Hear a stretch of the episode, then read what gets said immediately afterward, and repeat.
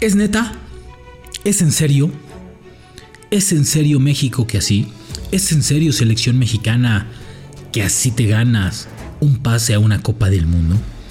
¿Es en serio que en el Estadio Azteca ante menos de 20 mil, con un divorcio entre tu afición, con una afición más metida en otra cosa y porque le regalaron los boletos, deslucido, con un rival a modo, a modo literalmente, el más pobre futbolísticamente hablando del octagonal, y ni siquiera pudiste cuajar tres goles, ni siquiera te diste el grado o el gusto de luchar por otro más, con un juego timorato, con un juego tedioso, parco, con un sistema precario, donde los futbolistas siguen mostrando solamente y estrictamente lo necesario, con un sistema de juego que no te da la certeza de ser mejor que el rival y siempre terminas colgando de tu poste, con un rival que en todos los partidos que tuviste fue el único que no te llegó una sola vez, que no te atacó, que te respetó de más y que tú simplemente preferiste no lucir, no ejecutar, simplemente terminar el octagonal. Sí, Gerardo Martino tenía razón. Es 6 de calificación a la selección. De panzazo. Y de los números, mejor ni hablamos porque una cosa son los números y otra cosa la realidad. Poco que festejar, nada que festejar del pase a la Copa del Mundo.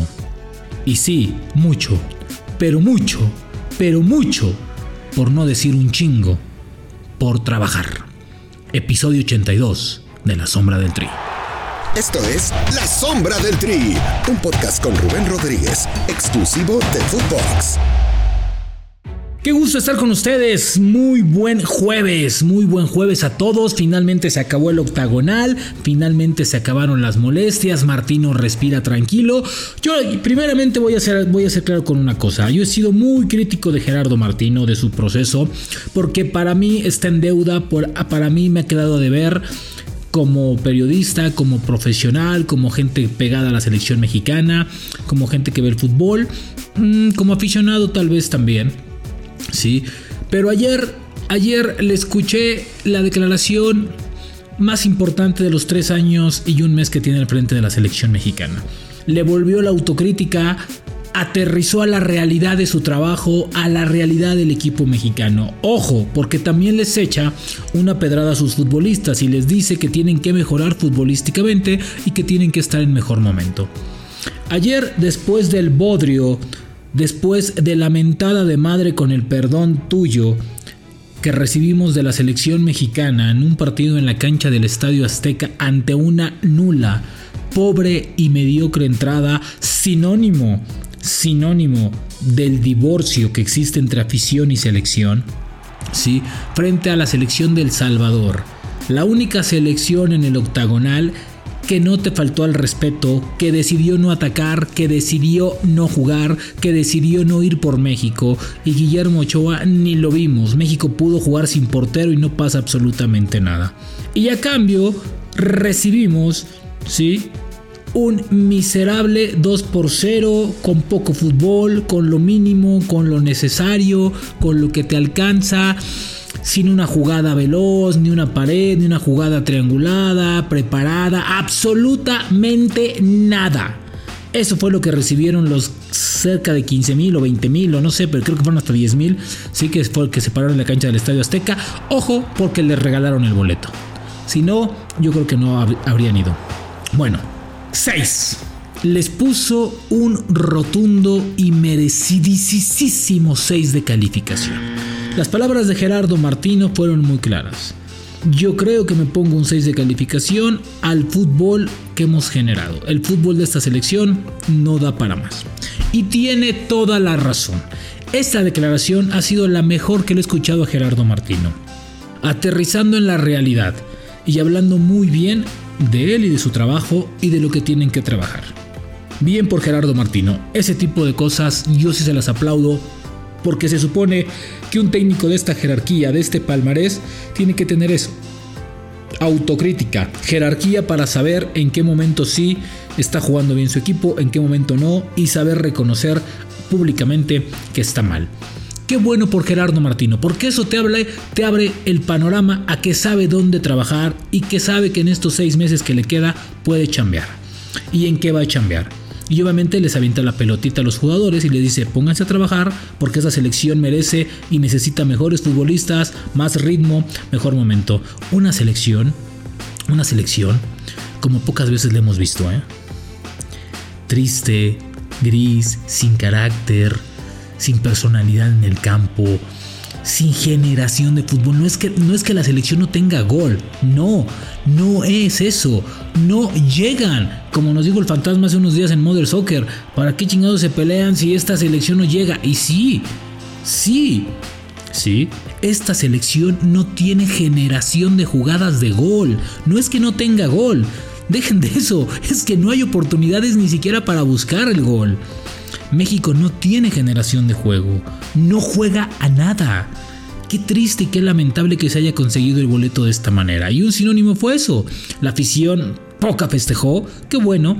Sí, en el Ángel, bueno, ni pensarlo, ¿eh? o sea, pues gracias a Dios, bueno, hubo uno que otro por ahí que se paró, pero más a, hacer la nota del día que otra cosa, ¿eh? que, por, que por iniciativa o porque realmente credibilidad.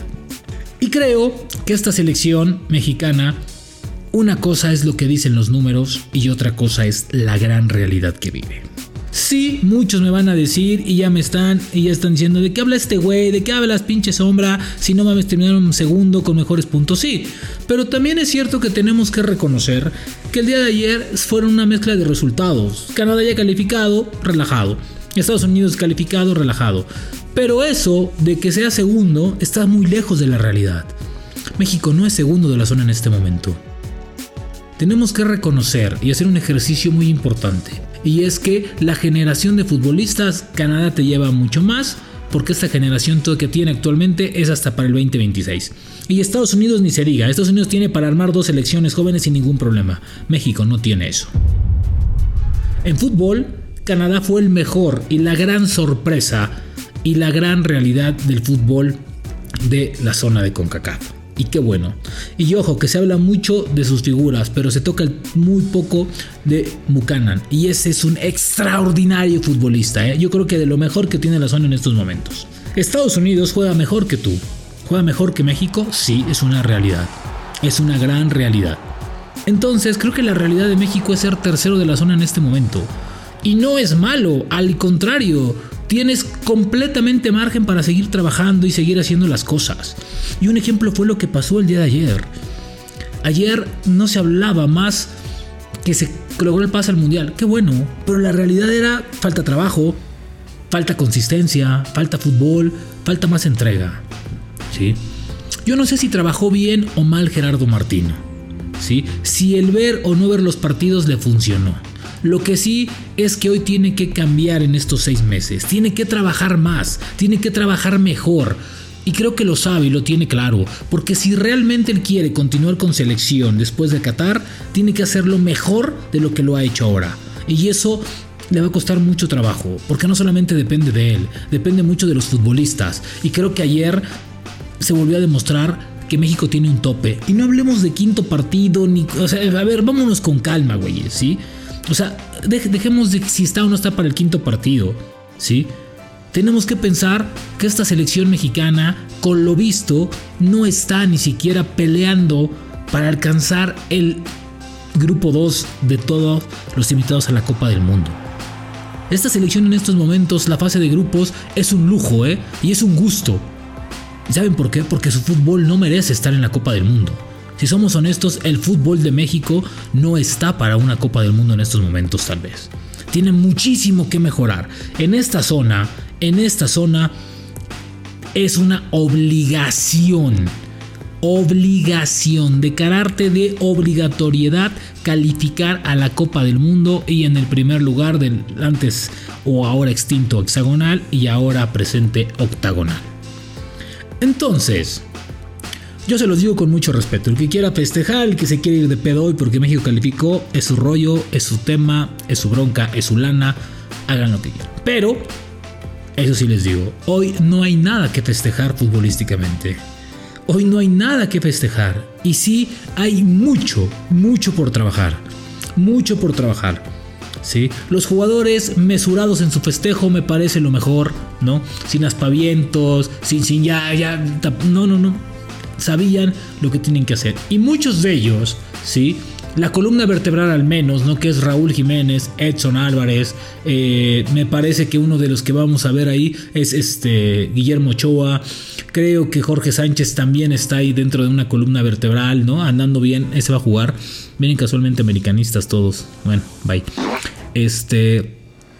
Saben, saben que esta selección necesita trabajo, saben que esta selección necesita algo más profundo, algo más por hacer, algo más que hacer y algo más que trabajar. La realidad del fútbol mexicano no es lo que dice la tablita de los ocho que están, ¿eh? La realidad del fútbol mexicano fue lo que vimos el día de ayer en la cancha del Estadio Azteca. Con poco se gana, pero no es por la generación. Creo que mucho tiene que ver con la falta de personalidad de muchos jugadores. Ayer, el segundo tiempo, el que lo vio, se ha de haber pegado la aburrida de su vida y se ha de haber dormido o la de haber cambiado de canal o hecho cualquier otra cosa, menos ver el partido de fútbol porque no hubo partido de fútbol. Entonces, si así van a ir a encarar a México, perdón, si así van a encarar la Copa del Mundo, tenemos problemas, muchísimos problemas. Y ahora sí, en estos seis meses, lo que sigue tiene que ser ganancia. El día de mañana en el Congreso se tiene que ver si se van a nombrar 26 jugadores para la lista o 23 por la pandemia y por estos cinco cambios. Si son 26, pues muchos van a ir de a gratis a la Copa del Mundo y tal vez hasta sin merecerlo, pero van a estar en la Copa del Mundo. Otros, pues simplemente esperar el llamado. Pero yo les digo una cosa, de esta lista de 29 que dio y que son los mismos que dimos hace, ¿qué te gustan? 10 episodios, ¿no? En este mismo lugar, que lo vamos a recordar el siguiente. Mínimo, mínimo si son 23, tiene 22. Y si son 26, tiene 24. Difícilmente le va a mover, difícilmente va a subir alguien. Marcelo Flores lamentablemente a lo mejor ni va, a lo mejor sin 26 pudiera aspirar y aparte te voy a decir una cosa, ¿eh? Hoy Marcelo Flores, qué falta le hace a la generación de fútbol de esta selección, ¿eh? Yo si fuera Martino lo consentiría, lo llamaría de nueva cuenta, no le doy los asquerosos 7 minutos que le di y lo pongo a jugar, porque este jugador tiene algo distinto a todos los que hemos visto. Entonces tiene que haber algo, algo más, algo que venga mejor.